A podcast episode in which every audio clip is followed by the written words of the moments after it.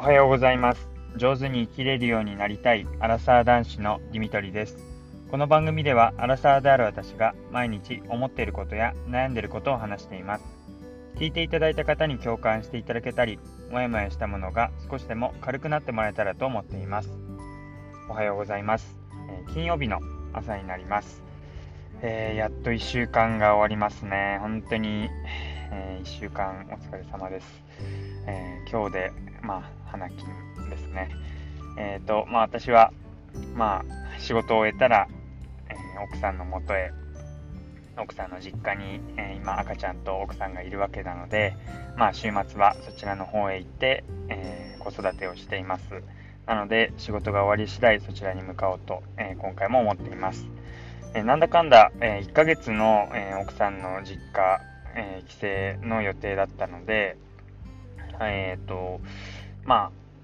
最後の土日、もう来週の土日には、えー、私たちのもともと住んでいる、夫婦で住んでいたマンションに戻ってくるってことで、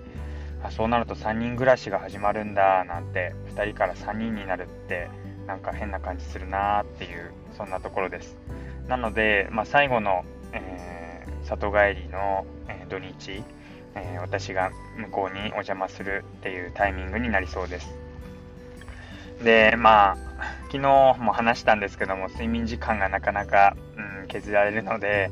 まあそういった部分では、うん、ちょっとあきつくなるなっていう部分と、えー、その一方でやっぱり会いに行きたいな、早く顔見たいなっていう部分と、あとは、まあ今本当になかなか寝られていない奥さんの睡眠時間とか、あとは少しでも負担が軽くなればなっていう、えー、そういうなんか助けに行きたいっていうそんな思いがあります。なので、まあ、仕事も、うん、切りよく、えー、収められたらいいななんていうふうに思っています。で今日はですね、まあ、昨日後輩と話していて、えー、感じたことについて、また仕事的な話を、えー、していきたいと思います。えっ、と、まあ、皆さんそうだと思うんですけども、え接していて、え好きになる人、一緒にいたいなっていう人、尊敬できる人は、機嫌がいい人ですか、え不機嫌な人ですか？まあ、もう、わかりますよね。機嫌がいい人と一緒にいたいし、機嫌がいい人と、あの、仕事を一緒に組みたいな、チームとしてやりたいなって思うかと思います。けど、なかなか、うん、そうもいかないですよね。で、まあ、昨日はあの後輩の方が結構、まあ、ストレスが溜まってるんでしょうね。はい、自分で抱えきれない部分で不満が噴出していて、結構プンスカプンスカしていたせいで、うん、あのだいぶその、まあ、世話っていうか、まあ、何もできなかったんですけど話を聞くっていうことに、えー、徹した、えー、そんな時間がありました。えーと、皆さんもどうでしょうかね。まあ、理想としては、まあ、自分の機嫌は自分で賄うというか、えー、せめて不機嫌にならないように自分でどうにかできるのが、まあ、一番だと思うんですけど、まあ、なかなかその術がなかったりとかどうしても自分の中でうまく処理できない場合は、えー、その不機嫌っていうのが、ま、周りに漏れちゃったり周りに移っちゃったりすることがあるかと思います。うんまあ、なかなか理想で自分で自分の機嫌は保たないとって言ってもそうもいかないことが、まあ、よくあると思います。私も実際こう自分のキャパを超えるなんか負担がかかってきたりとか体調が悪かったりしたらもう確実に不機嫌になりますしその不機嫌になってしまうことを責めるっていうそんなあのそこまでひどいことは言いません、まあ、ただちょっと後輩の行動とか、まあ、考えを見ているとなんかこう自分から進んで不機嫌になっているんじゃないかっていうのとあと不機嫌になる要素を探してるんじゃないかって思ってしまったので、えー、なんか今日はそのことを話したいなというふうに思っています。というのはですね、まあ、具体的な話はできないんですけども、まあ、何か一つこう事象が何か現象が起こった時に、まあ、それをどう捉えるかっていうのは、ま自分次第ですよね。それをまあ長い目で見てポジティブになるだろうと思ってポジティブに捉えるのかそれともその場の瞬間の判断その場の瞬間の自分の感情でもうネガティブなものだあ最悪だついてないもう終わりだやめようって思うのかどうかは、まあ、自分次第で、なんかどうしてもそのその場その場の一瞬の、なんか負の感情に、全部持ってかれちゃうっていうことが、まあ、多いんじゃないかなって、えー、そうなるとなんかこう瞬間でプツッとやめてしまったりなんかもうプツッと切れてしまったりなんかそうやって人との関係とかなんか自分の、うん、大事なキャリアとかなんか今後長く長い目で見てったらずっと続いていくものを瞬間の感情で切ってしまうことってなんかあるんじゃないかなそれって怖いよなってことを思いました。まあよく、まあ、採用が馬とか、えー、昔から、えー、古事成語で言いますけど、まあ、その場で落ちた時、えー、馬から落ちた瞬間、えー、怪我をしたことは最悪でもう戦いに行けないとか、えもう生活もできないってすごい、え嫌な思いをするでしょうけどそれがきっかけで、まあ、戦争に行かなくて済んで命が流れたのであれば、まあ、命が続いていくっていう意味ではいいことだったわけですよね。そうやって、まあ、そこでもし馬から落ちてもう自分はダメだって自分で命を絶つことをしたりなんかこう本当に病んでしまったら、うん、またその後の人生は変わってしまったんじゃないかななんて思ったりしていますだからなんかいいことは必ずあるはずなのでその悪いことが起こった時にもいかに自分にとってそれを糧にしたりとかまたそこの中でいい部分を見つけたりできるのかっていうのが、まあ、一つ試されてるんじゃないかなっていうふうに感じています。まあ、ていうのも、こんな話ができるのも今自分自身が少しなり、えー、少しでもまあ余裕があるから、まあ、こんなことを話せるわけで、まあ、どうしてももう今キャパを超えて本当にいろんなことにアップアップな状態でそんなの余裕がないんだよとか言われてもどうしようもないと思うんですが、まあ、そんなことを、まあ、普段から意識していると多少捉え方が変わるのかななんてことを思っています。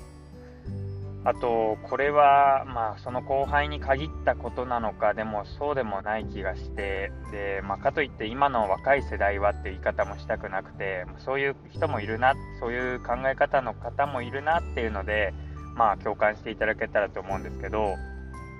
結構、その上司とか、まあ、管理職に対しての要求とか、えー、それに対する期待値が高い人がいます。えー、だから管理職だったらこうあるべきとか社長だったらもっと、えー、もっと利益を上げて社員のことを守るのが普通だかなりこう理想が高いんですね、えー、自分の、えものに関してっていうよりかはその上司とか管理職に対して、えかなり高い水準を求めてでそれに対してまあそんな優秀な方もいると思いますけど全員が全員その100点満点120点取れる方じゃないと思うのでその中でうまくいかない部分とか不満に思う部分をずっとブツブツ言ってまあどうしても頑張っても80点とか60点っていうのが多いかと思うのでその足りない20点とか40点でずっと不満を言っているで自分のことはっていうとまあ自分はまだ経験が浅いからとか、まあ、自分はあのまだできなくて仕方ないのでっていうそういうなんか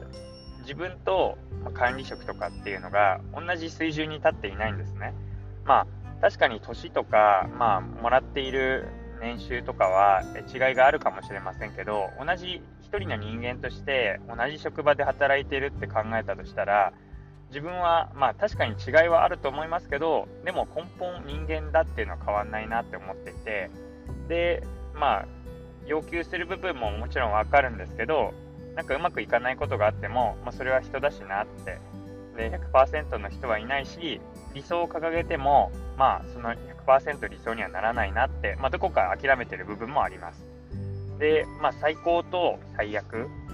を想定したときに、まあ、最悪じゃなかったら、いいかなって。例えば途中でなんかもう投げ出して、もう全部お前らやれとかいう、それほどまでひどいわけではないし、かといって、もう全部がもう順風満帆ってわけでもないと思うんで、そこでまあ理想とまあ実際現実っていうところのギャップは必ずいつもあるはずで、そこに対してのなんかこう落胆っていうか、いつも落ち込むってことは、まあ、なんかいつもいつものことっていうところなんですが、それを受け止めきれずに、なんかこう自分の理想の世界を作ってくれるはずなのに、その理想に足りてないみたいなので、いつも不満に思っている人っていうのがいると思います。で、自分のことはっていうと、自分がそういう状況を変えようとは思わないし、自分はそういう立場じゃないんでって言って、まあ、ある意味棚に上げてるんですよね。で、なので、じゃあ自分が変えたらとか、自分がその立場になったらとかって言うんですけど、開き直って、いや、自分はそういう管理職とかには向いてないのでとか、自分は管理職にはならないので、上司ではないのでっていうふうに、まあ、自分はやんなくていいっていうふうに、まあ、もう自分で決めつけちゃっているっていうのが、なんかこう、もったいないなと思いながら、まあそこまで責任を負ったり、あの、なんかやりすぎる必要もないんですけど、なんか、今の状況はいいかもしれないけど、今後どうなっちゃうんだろうって、なんかちょっと心配になったりもします。うん、具体的な話ができないので伝わりづらかったかもしれませんけど、まあ自分自身ももしかしたらそのように周りからは見られているかもしれなくて、そう考えると、なんか自分自身でできてるとか思っていても、周りから見ると全然だよって思われてるかもしれないし、なんか絶えずそうやって自分自身を客観的には必ず見れないはずですけど、見ようとする努力はしていかないと、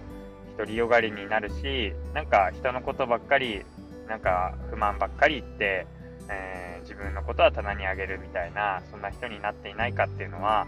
ちょっと、見ていきたいなっていうことを思いました。